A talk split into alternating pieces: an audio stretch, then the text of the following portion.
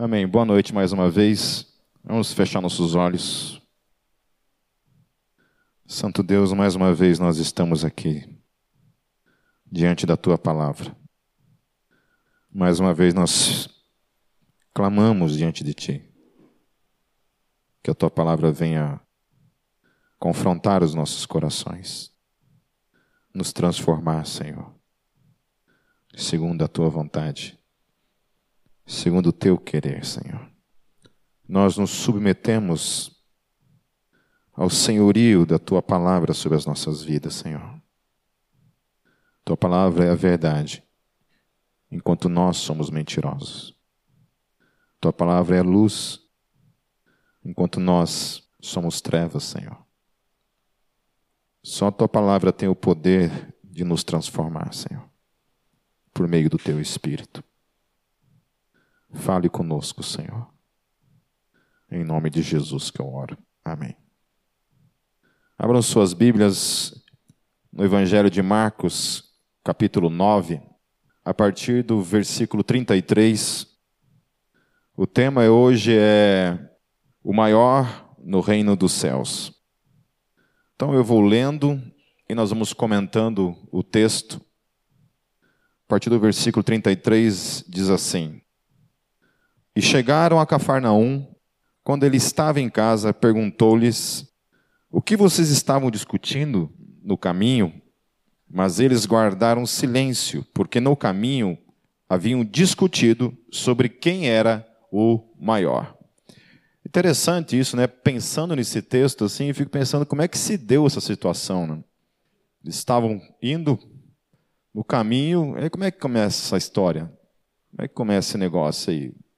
De um falar para o outro assim: Ah, eu acho que eu sou o maior no reino dos céus. Como é que chega a esse ponto, né? A pessoa olhar assim em algum momento e ela ter uma necessidade existencial, andando com Jesus de alguma forma, de olhar para ele e se achar acima do outro e querer, de alguma forma, essa posição diante de Deus, de se colocar acima dos outros e, portanto, se tornar o maior no reino dos céus. Aí eu fico pensando, né? Pedro, Tiago, João, discutindo esse tipo de coisa, tentando descobrir entre eles, discutindo isso. Quem de nós será que é o maior? Quem de nós será que é o maior? Versículo 35.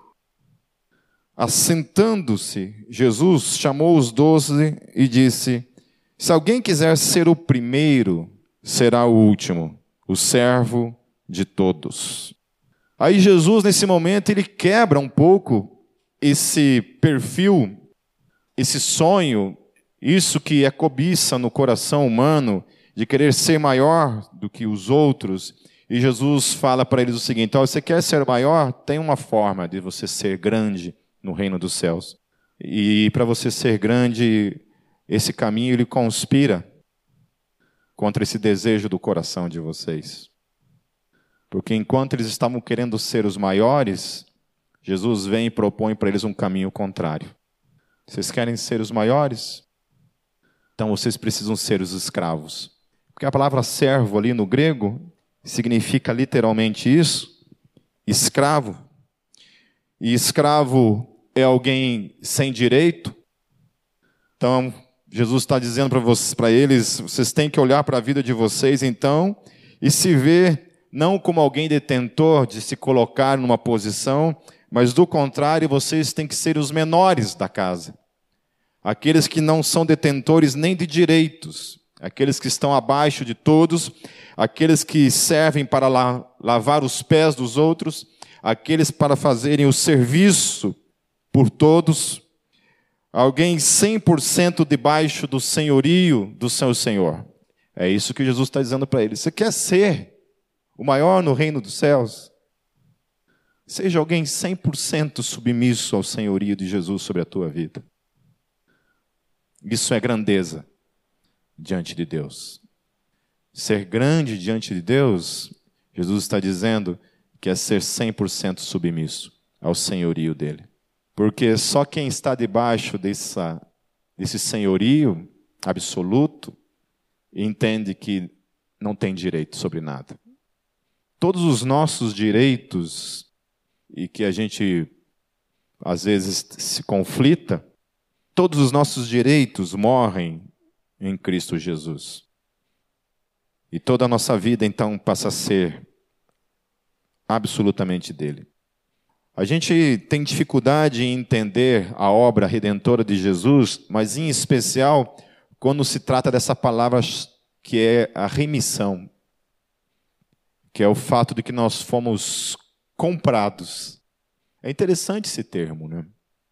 Nós éramos escravos dos pecados, condenados, sem direito algum, e o nosso rei paga o preço por meio do seu sangue, por cada um de nós, e a Bíblia fala que ele nos compra.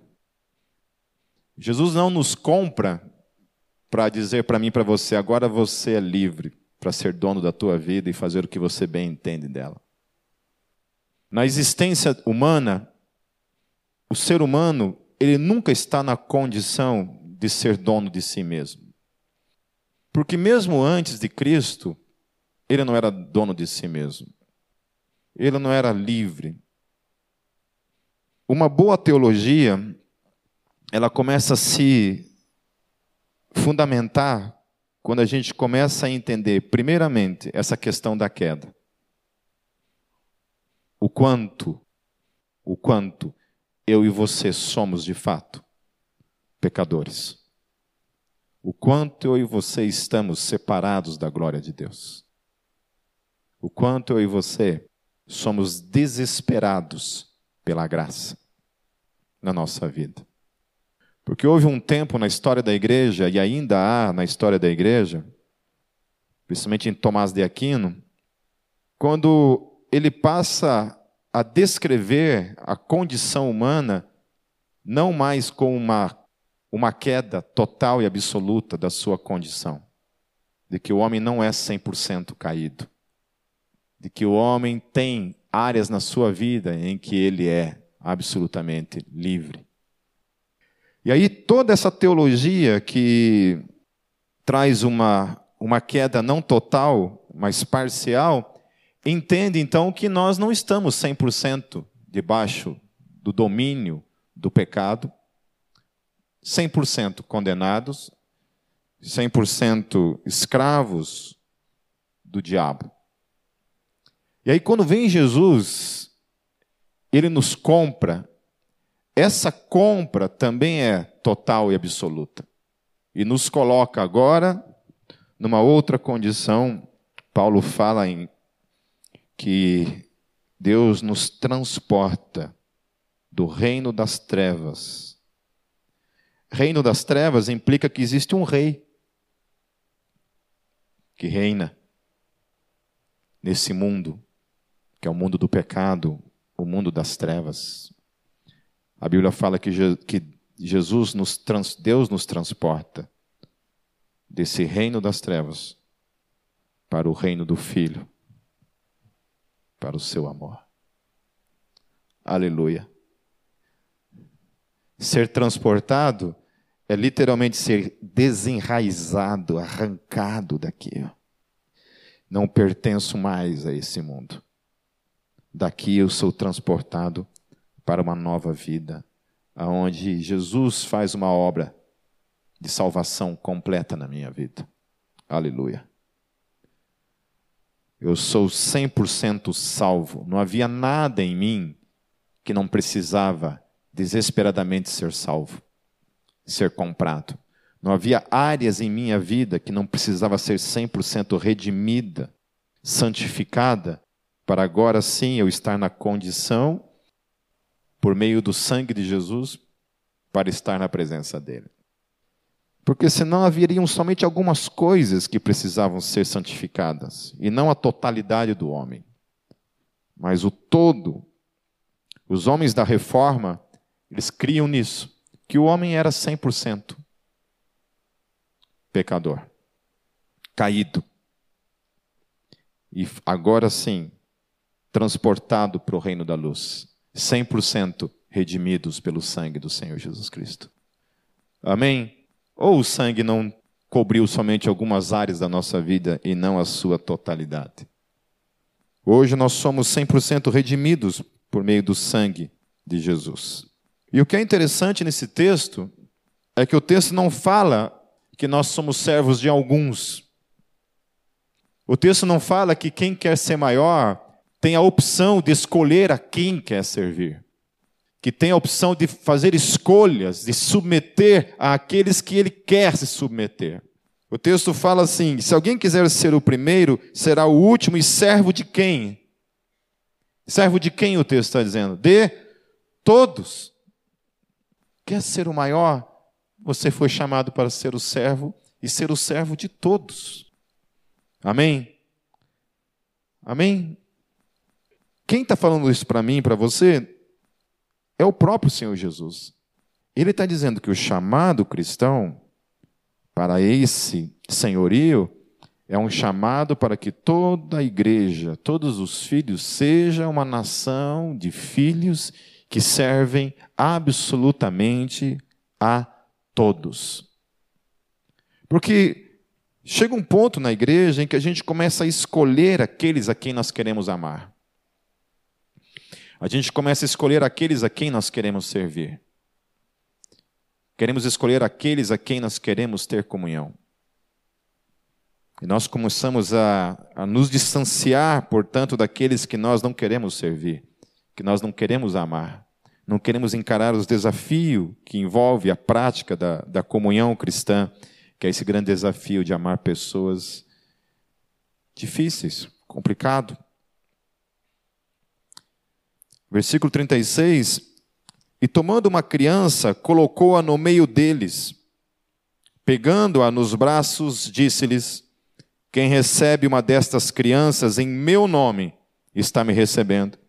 E quem me recebe não está apenas me recebendo, mas também aquele que me enviou. Lá em Mateus 19, 13 e 14, acontece uma situação muito parecida com relação também envolvendo crianças. Diz assim: depois trouxeram crianças a Jesus para que lhes impusesse as mãos e orasse por eles. Mas os discípulos os repreendiam. Então disse Jesus: Deixe vir a mim as crianças e não as impeçam, pois o reino dos céus pertence aos que são semelhantes a elas. Esse texto é um texto sim que gera algumas interpretações, as quais eu discordo algumas interpretações populares. Há muitas interpretações populares, é, crenças populares, não apenas fora da igreja, mas também dentro da igreja. Uma delas, por exemplo, é a igreja a qual eu vim, que é a Igreja Presbiteriana do Brasil, nela batiza crianças. Existe uma um sistema de, de, de doutrina a qual ela se baseia para batizar crianças. Bom, a Gólgota não tem isso por hábito, a gente não, não batiza crianças. E eu sempre ouço muitas críticas de pessoas que condenam veementemente a questão de batizar crianças. Eu vou perguntar, não precisa levantar as mãos aí, tá? Vocês acreditam que pode se batizar crianças? Ou não? Pode ou não pode? Não, não é para responder, é só para pensar. É só para pensar. Acho que com exceção da Igreja Presbiteriana do Brasil, acho que a Igreja Católica e algumas outras, uma ou outra ou, ou outra literalmente aí, que, que batiza criança, quase que 95% da igreja, das denominações, não tem tal prática. Ok? Por que, que eu estou fazendo essa, essa conexão? Porque muita gente usa esse mesmo texto aqui para abordar uma questão. Vou fazer uma outra pergunta. Aí você pode levantar a mão, sei lá. Já que você quer levantar a mão, você pode, se você quiser, Aninha. Uma criança de um ano morre. Ela vai para o céu ou vai para o inferno? Vai para o céu Vai para onde Deus quiser. Eu estou perguntando, não estou falando. Vai direto para o céu. Não é para gerar um debate, é só para responder. Aí, o que cada um pensa aqui, pode falar. Aí a minha outra pergunta é: se vai para o céu, por que, que vai para o céu? Porque é inocente? Porque não tem pecado? O que, que foi, Júlio? Não, é para pensar mesmo. É para deixar aflito mesmo, para ser consumido. As mesmas pessoas que, que às vezes condenam essa questão do batismo de criança, porque entende que não se pode batizar criança porque a criança não crê. Se ela não crê, ela não pode ser batizada. O batismo é um ato que uma pessoa se batiza porque crê. A mesma pessoa que crê nisso acredita que uma criança, quando morre, vai para o céu. Só que isso é extremamente contraditório, meus queridos. Porque se uma criança não tem pecado, ela pode ser batizada. Se ela vai para o céu sem crer, ela também pode ser batizada sem crer. Entenderam?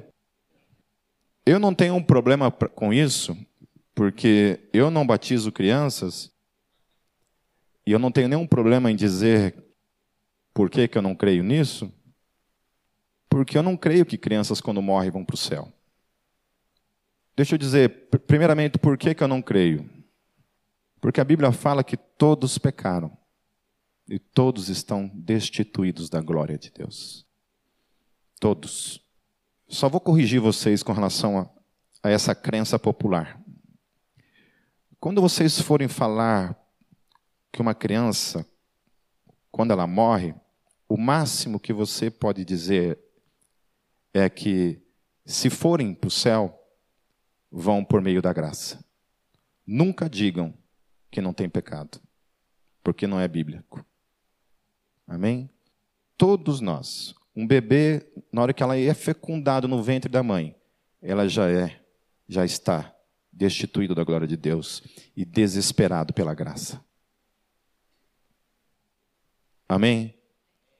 Eu sempre debato isso nos seminários que eu dou, nos seminários teológicos, e sempre as pessoas dizem isso, que as crianças vão para o céu porque são inocentes ou são destituídas de pecado, por exemplo. Daí eu sempre pergunto: pode batizar criança? Não. Por que não? Porque elas não creem. Eu falei assim, ah, então elas vão para o céu sem crer. Mas elas não têm pecado. Ah, mas se elas não têm pecado, por que elas não podem ser batizadas? Estão entendendo a questão? Então, quando forem falar que uma criança vai para o céu, eu não estou dizendo aqui, meus queridos, que crianças vão para o inferno. Não é isso que eu estou dizendo. Eu estou dizendo que se crianças vão para o céu, todas elas vão por meio da graça e da misericórdia do Senhor Jesus Cristo. Todas. Não haverá nenhum ser humano, desde Adão até o último a nascer, que um dia estará na presença do Senhor Jesus Cristo. Que não estará lá, por meio da graça, por meio da misericórdia. Amém? Todos. Ninguém chegará lá porque não tem pecado. Todos nós estamos separados. E é só pela graça que nós estaremos lá. Então é isso. Então, quando você não não acredita essa questão do batismo de crianças, como eu não acredito, lembre-se que isso tem implicações, então. Em que você não pode dizer, portanto, que crianças não têm pecado e que vão para o céu porque não têm pecado, porque senão isso se torna contraditório. Então Jesus está dizendo, colocando, ainda respondendo, tra trabalhando essa questão do maior no reino dos céus, ele coloca essa questão de. Ele pega uma criança, coloca essa criança ali no meio deles, pega essa criança no braço, e ele diz assim: quem recebe uma dessas crianças, em meu nome está me recebendo. Há uma complicação também nesse texto, porque a forma como Jesus aborda esse texto também não necessariamente ele está falando de crianças. ele está também abordando um outro campo no seu discipulado, que são os pequeninos, que são os servos, que são os filhos, que devem caminhar, portanto, como pequeninos, como servo de todos. E vocês vão entender por que, que eu estou falando isso. Porque ele coloca aqui que se você recebe um desses pequeninos em nome dele, e aí ele vai ligar que isso não é somente crianças, mas isso está dizendo aqueles que proclamam o evangelho, aqueles que são servos do reino, que estão servindo o reino o tempo todo, quando você recebe essas pessoas em nome dele, está recebendo a ele. E, portanto, recebe também aquele que o enviou. A outra coisa que o texto está dizendo também é de que crianças Jesus está falando também. Lá em Mateus, ainda no capítulo, no Mateus, no capítulo 19, no versos 3 e 4, diz assim: Eu lhes asseguro que, a não ser que vocês se convertam e se tornem como crianças, jamais entrarão no reino dos céus. Portanto, quem se faz humilde como esta criança, este é o maior no reino dos céus. Então Jesus está apontando que crianças aqui também é aquele que crê. E ele aponta algumas coisas aqui. Que se. Con... Oi? 18? Oh, mas eu estou feio ultimamente, hein? Só anoto coisa errada? E sumiu de novo o texto daqui? Então é 18. Então ele trabalha duas coisas aqui. A primeira coisa é que eu e você precisamos nos converter, ele está falando. Se converter e se tornar como criança. Então, há uma implicação aqui que está dizendo que não é somente uma questão de ser uma criança, mas está implicando também na conversão. Você precisa se converter como essa criança. E essa criança ali é uma criança que vem até ele. Por isso que esse texto ser usado para a salvação de crianças não é real. Porque o texto não está falando de todas as crianças. O texto está falando das crianças que vêm até ele que se convertem, que estão nos pés dele. Essas crianças, se você se converter como uma criança dessa, que se entrega a Jesus dessa maneira grandiosa, aí o texto também fala que se, se fizer humilde como uma criança. Então tem implicações ali. Primeira coisa que tem que ser, tem que se converter. E a segunda coisa é que tem que ser humilde. Aí a humildade conspira totalmente com esse espírito de grandeza a qual eles estão buscando aqui. De não ser maior do que o outro. Ele está dizendo, está apontando. Lá no versículo 38, continuando, lá em Marcos capítulo 9. Volta para o capítulo 9 de Marcos, verso 38. Diz assim: Mestre, disse, disse João, vimos um homem expulsando demônios em teu nome e procuramos impedi-lo porque ele não era um dos nossos. Não o impeçam, disse Jesus. Ninguém que faça um milagre em meu nome pode falar mal de mim logo em seguida, pois quem não é contra nós está a nosso favor.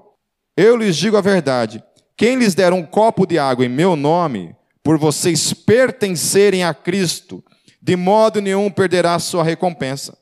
Se alguém fizer tropeçar um destes pequeninos que creem em mim, seria melhor que fosse lançado no mar com uma grande pedra amarrada no pescoço. E aí é interessante, né? Porque os caras não basta eles quererem ser um maior do que o outro, e agora eles começam a atrapalhar. Se tem alguém expulsando um demônio, mas não é ali do grupo deles, eles querem proibir essa pessoa de expulsar um demônio. Mesmo que essa pessoa esteja expulsando um demônio, em nome de Jesus. Eles acham aquilo um absurdo. Não, mas a gente está expulsando o nome de Jesus. Não, mas você é dos nossos? Não, então não serve.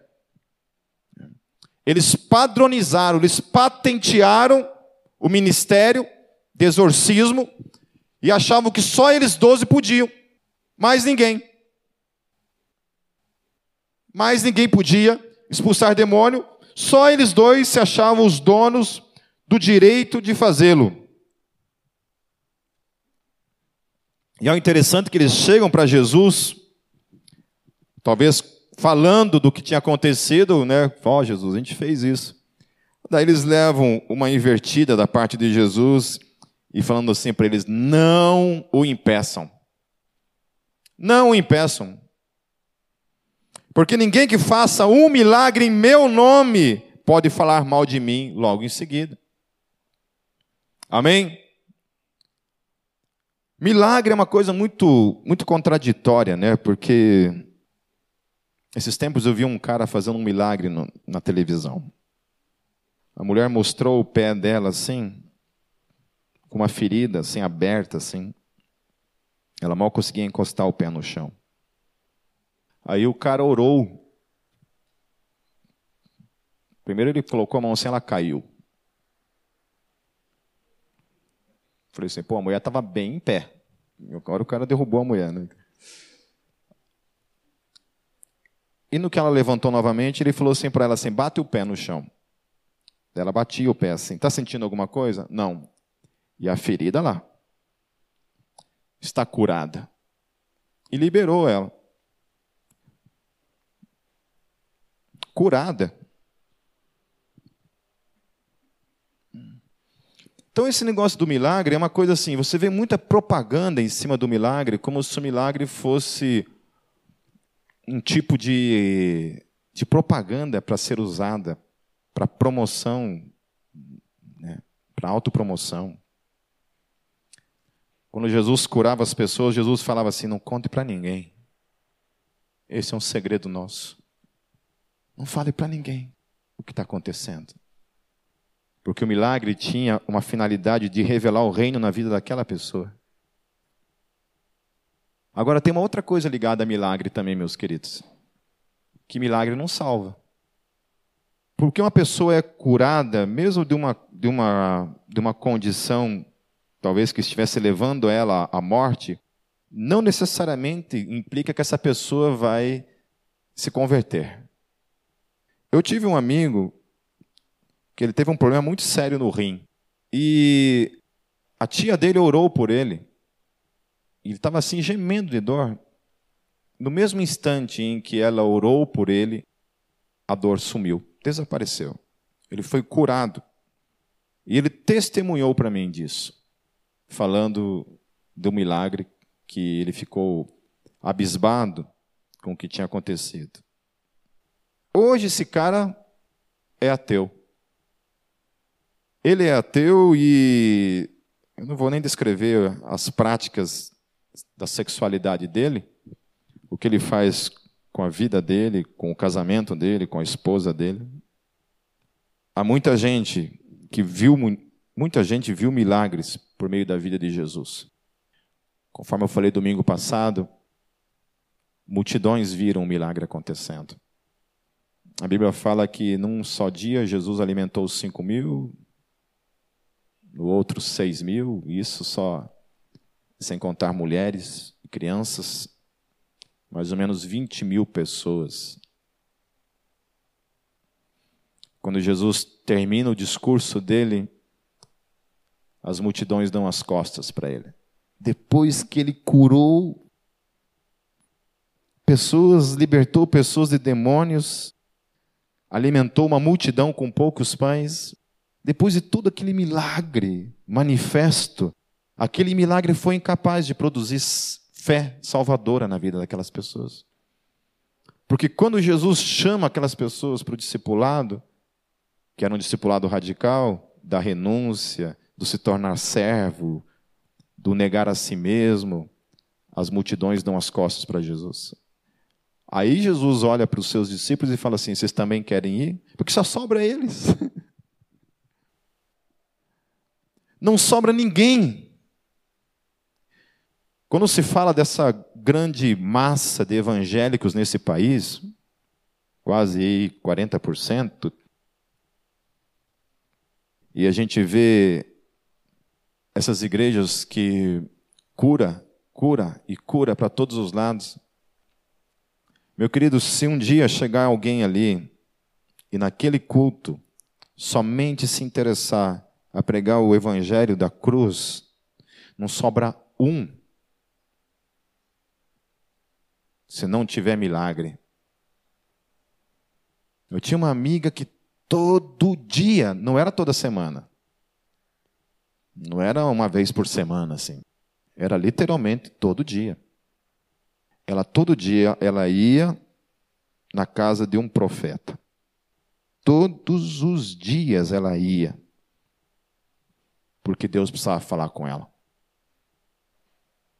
Daí o cara orava e falava: Eis que vos digo. Massageava o ego dela. Ela saía dali, ia para casa. No outro dia, ela estava em crise. Deus havia falado tanta coisa para ela, ela precisa voltar lá porque tinha esquecido. E de novo, Deus precisa falar comigo. E Deus de novo, eis que vos digo. E falava de novo. Ela me convenceu uma vez aí com ela, eu fui uma vez com ela, e o cara falou para mim: Eis que vos digo, e falou umas coisas para mim. Falei: Amém. Amém. Mas o eis que vos digo comigo acontecia todos os dias no meu quarto. Quando eu pegava a minha Bíblia, eu lia o que Jesus tinha feito por mim. Quando eu leio os Salmos, eu vejo a intimidade com Deus. Um Deus que me conhece ainda uma substância informe, que me amou ali, antes da fundação do mundo. Eu vou lá para o livro de Apocalipse, leio aquelas cartas de amor, de triunfo, de esperança do que virá para a vida da igreja. Você tem um livro fantástico, meus queridos, que todos vocês deveriam ler. É o livro de Apocalipse. Porque é um livro que fala de vitória. Não é essa vitória aí da Damares. Estou falando vitória. Vitória real, verdadeira em Cristo Jesus. Essa vitória que virá é uma vitória que não te não te livra do problema, não te livra das lutas, porque justamente porque você tem uma esperança do que virá, é isso que te mantém firme em pé diante das lutas. Porque você tem os olhos lá na frente no Senhor. Amém? Então Jesus está falando isso, está falando que, queridos, ninguém que faz milagre em meu nome pode falar mal de mim. Então ninguém que está condenando o milagre, mas com certeza há um sério problema quando o milagre é usado para um outro fim, que não seja o fim pelo qual ele existe, que é glorificar o nome do Senhor Jesus Cristo. Esses tempos eu vi um, um DVD de um outro pregador dentro de uma limusine, se gabando porque ele era filho do rei, dentro de uma limusine, insinuando que o jumento que Jesus andou na época era a Mercedes-Benz da época, para defender de alguma forma a sua estupidez. Eu não sou contra riquezas, meus queridos. Eu acho que tem pessoas que foram chamadas para serem ricas, para sustentarem missionários. Vocês sabiam que Jesus era sustentado por mulheres?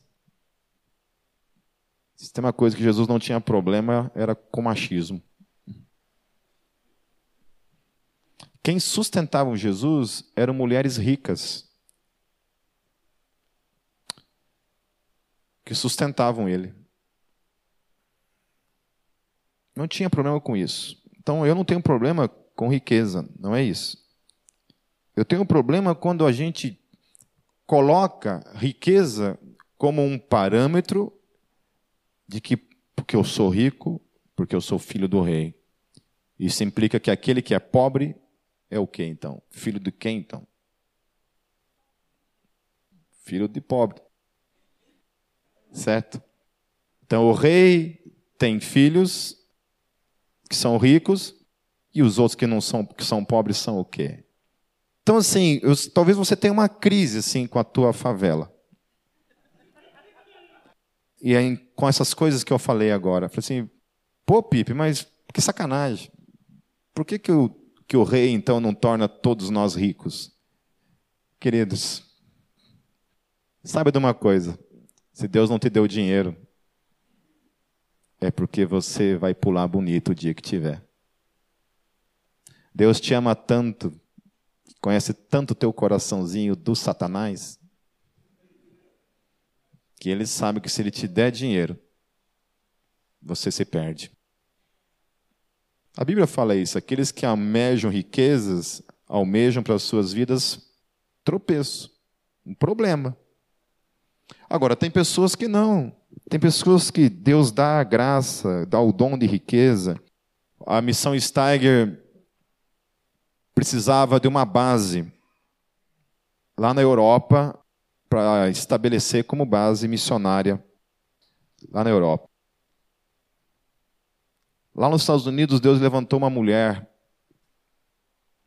que chegou para o David e falou assim: é, vá lá na Alemanha, veja um lugar, escolha um lugar, que eu vou comprar esse lugar e vou doar esse lugar para a missão.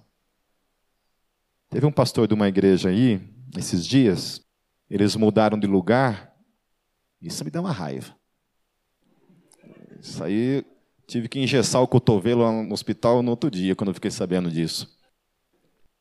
Ele mudaram de lugar, só que o teto desse lugar estava condenado. E para arrumar o teto desse lugar, era preciso 100 mil reais. Se fosse 100 reais aqui, já seria complicado. Imagine 100 mil. E aí, terminou o culto, ele falou isso para a igreja, ó, queridos, tem essa implicação aí, né? Terminou o culto, chegou um irmão da igreja, miserável, não veio aqui naquele dia, Chegou assim, pastor, tem uma oferta para o senhor. E colocou um cheque no bolso dele. Ele, amém, irmão, Deus abençoe. Terminou o culto, ele tirou o chequinho, abriu o chequinho, 100 mil reais. Ai. Agora, por que, que isso é possível? Porque para alguém Alguém, Deus deu, Deus deu condições, que tem o coração no reino, que não tem nenhum problema em pegar 100 mil reais e investir no reino porque entende isso. Então, eu não creio que todos foram chamados para serem ricos, mas eu creio que riqueza pode ser um chamado também.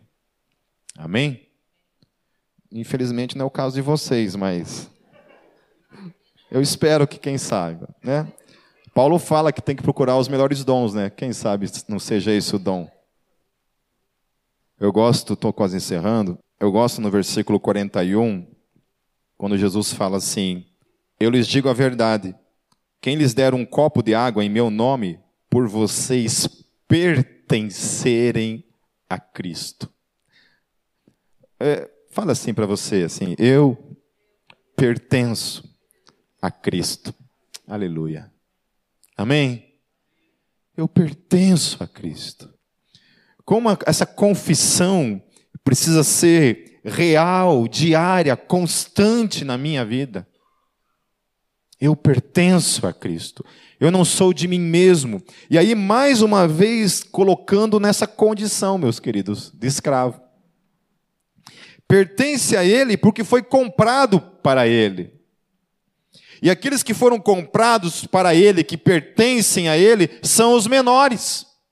Se entende na condição de pequeno, de menor. Sabe porque que se é salvo, é salvo por meio da graça. Sabe que estava na condição de 100% caído e foi comprado e colocado agora nessa condição e agora pertence a ele. Aleluia. E agora nessa condição, Ninguém mais pode arrebatá-lo dessas mãos, porque você foi comprado, meu querido. Não tem jeito do diabo chegar e comprar você de volta. Amém? Amém? Oh, glórias a Deus por isso. Porque agora eu sou comprado, então quando Satanás tenta investir qualquer coisa contra a minha vida, qualquer investida, ele sabe a quem você e eu pertencemos agora. Aleluia. É por isso que a minha fé é uma fé que tem estabelecida da condição em que eu estava, eu era 100% caído, estava ali, e agora eu sou 100% comprado. Então, assim, é, não tem jeito, ninguém mais pode tirar o que pertence a Jesus, amém? Não tem mais como. Isso é teologia básica, meus queridos. Ah, mas se eu quiser, quiser o quê? Você não entendeu ainda que você foi comprado? Você não quis ser comprado. Você entendeu que você era 100% morto e Jesus te comprou na condição em que estava? Ele comprou você. Eu comprei, está aqui, você é meu agora. Ele pertence a mim. E aí Jesus fala que aqueles a quem o Pai deu, ninguém pode mais arrebatar, tirar da mão, porque é comprado, aleluia. Aleluia. Aleluia. Aí Jesus fala que se alguém fizer tropeçar um desses pequeninos que creem em mim, seria melhor que fosse lançado no mar com uma grande pedra amarrada no pescoço. E fazer tropeçar nesse contexto aqui é justamente tentar fazer fugir dessas realidades que estão aqui.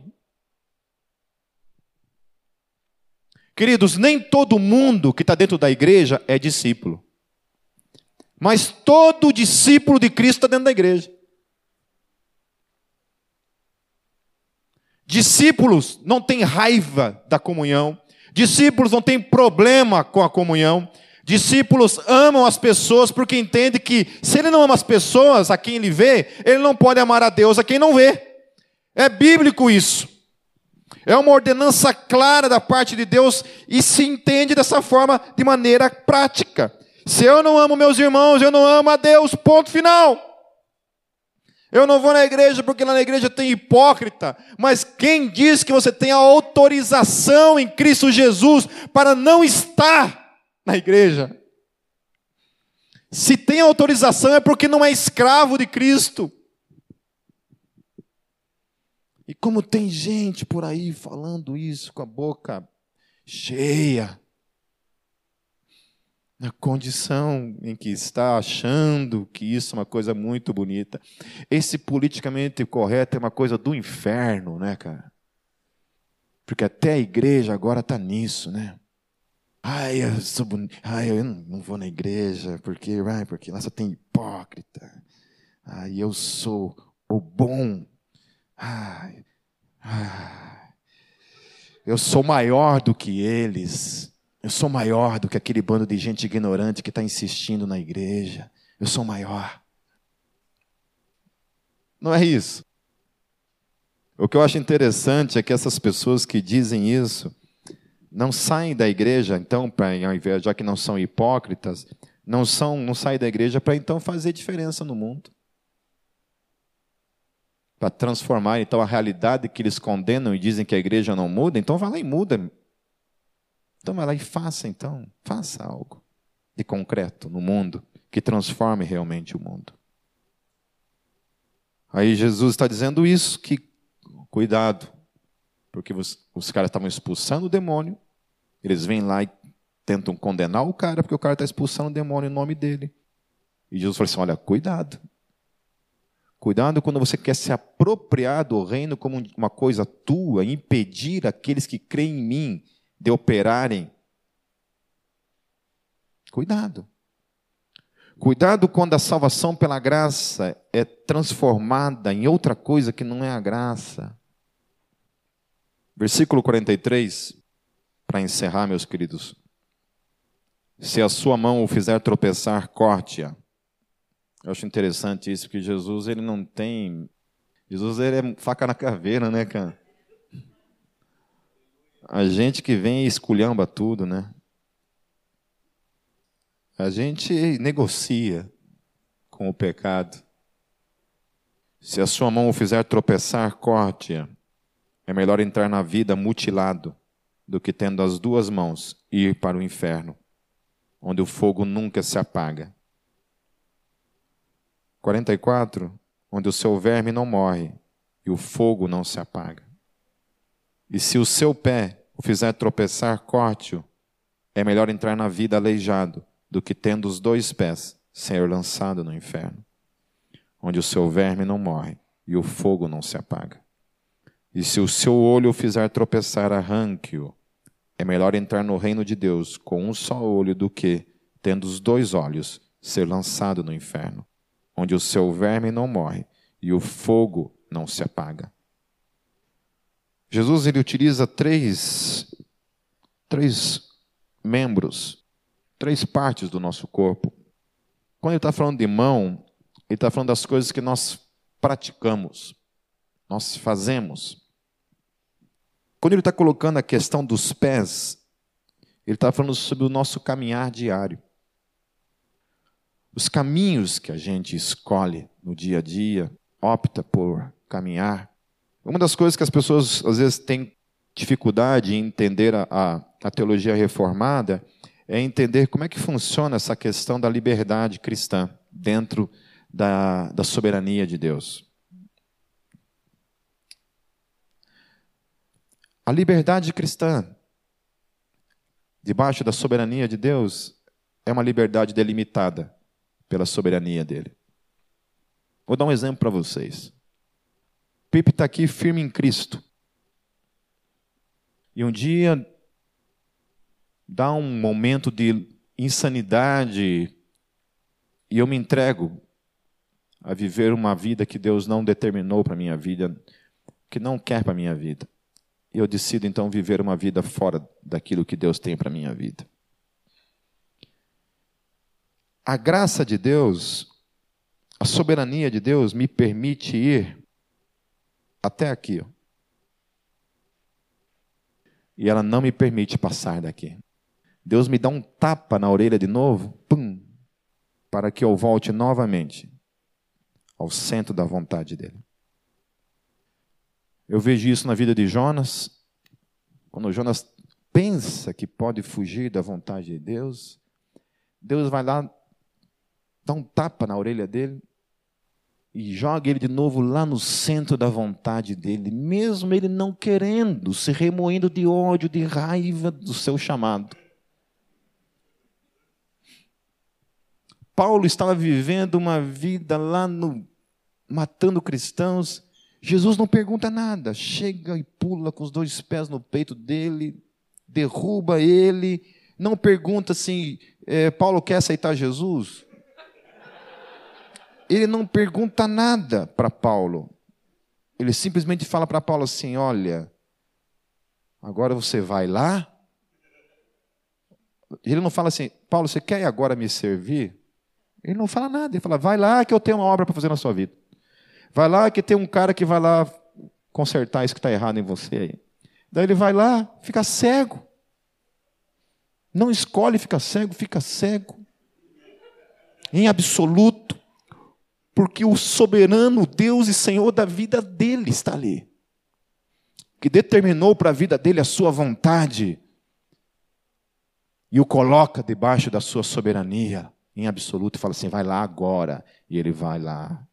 Aí, quando Jesus anuncia o que tinha acontecido na vida de Paulo, né, e fala, foi para Barnabé? Eu não lembro quem foi o cara que Jesus manda para lá, manda lá falar com Paulo. Acho que foi Barnabé.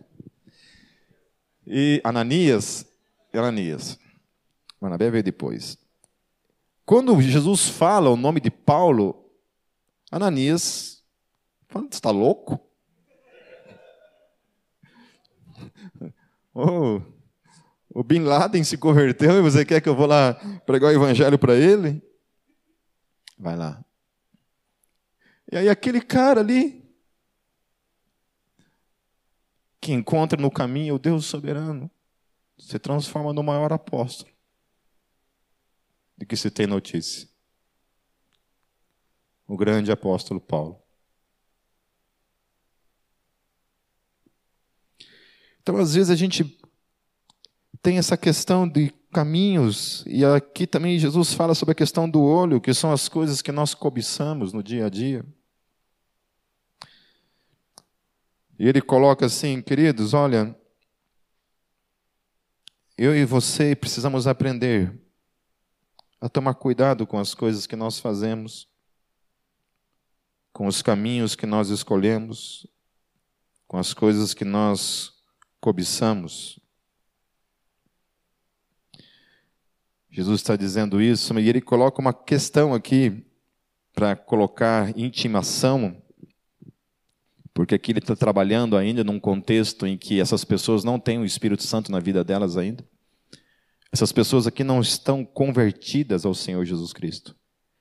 Não, elas não estão ainda na condição ainda em que se tornarão depois que é quando recebem o selo do Espírito, o batismo do Espírito e em definitivo então passam a ser novas criaturas em Cristo Jesus.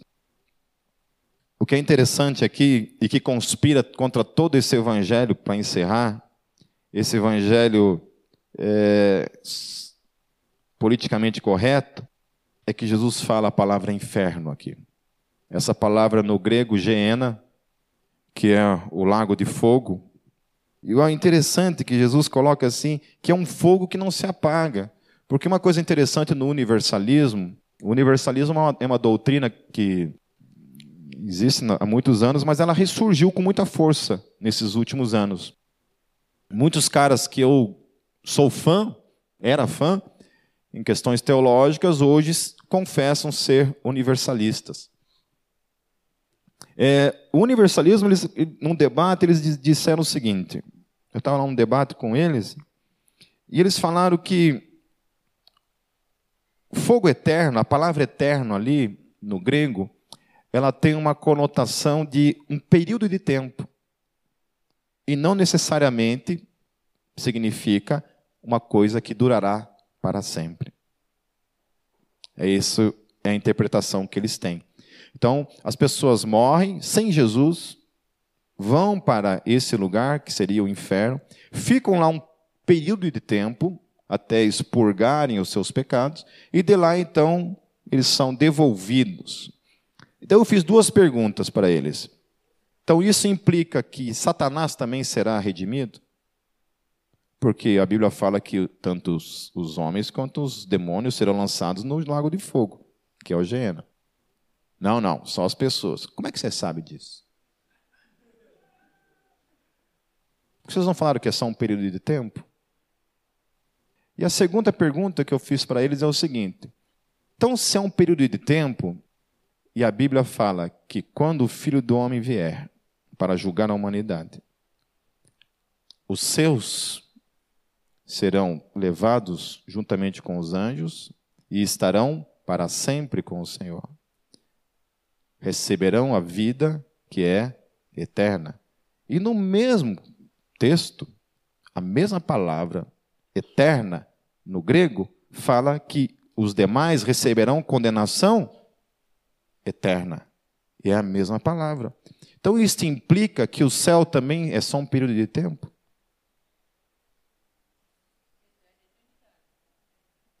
É, mas essa palavra no grego, ela significa também um período de tempo. Então, a minha pergunta foi essa: você, então, a gente no céu vai ser só um período de tempo?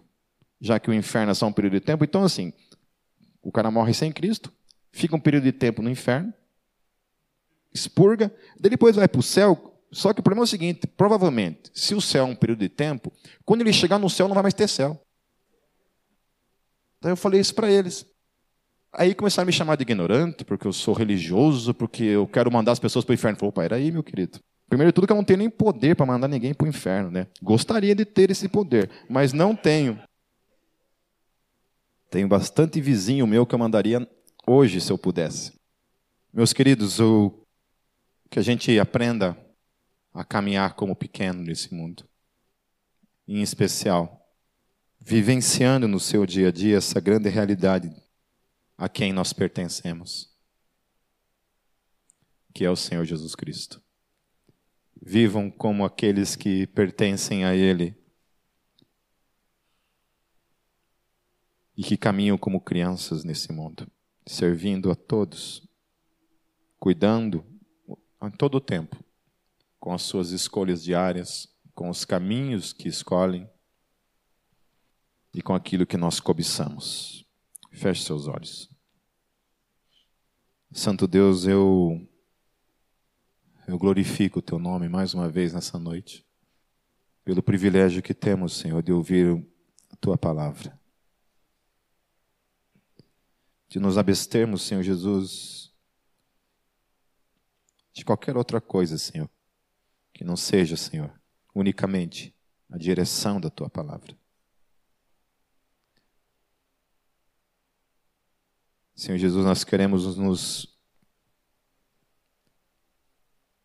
nos focar, Deus, mais na direção da tua palavra para as nossas vidas. Deus, mas uh, o que eu quero pedir nessa noite, Senhor, para todos que estão aqui, Senhor, a começar em mim, que todo o conhecimento que temos adquirido nas Escrituras se transforme em vida diária, Senhor. Que isso daqui não permaneça somente na área do conhecimento, Senhor, mas transforme também em vida, em praticidade, Senhor. A tua palavra fala isso, que nós não sejamos somente ouvintes da tua palavra, mas praticantes da tua palavra. E a praticidade, Deus, implica, Senhor Jesus, primeiramente em crer naquilo que a tua palavra diz. Deus, que eu não preciso, Senhor, de outra voz, a não ser a voz da tua palavra e a voz do teu espírito testificando com a tua palavra acerca de quem tu és, acerca de quem eu sou, acerca de quem nós somos, acerca da esperança, acerca da salvação, acerca desse mundo vindouro que um dia há de vir para com todos nós. Obrigado, Senhor Jesus, porque nós já te pertencemos, porque nós somos teus, Senhor, para sempre. Em teu nome, Jesus. Amém. Amém, meus queridos. Vamos aplaudir o Deus da salvação. Amém.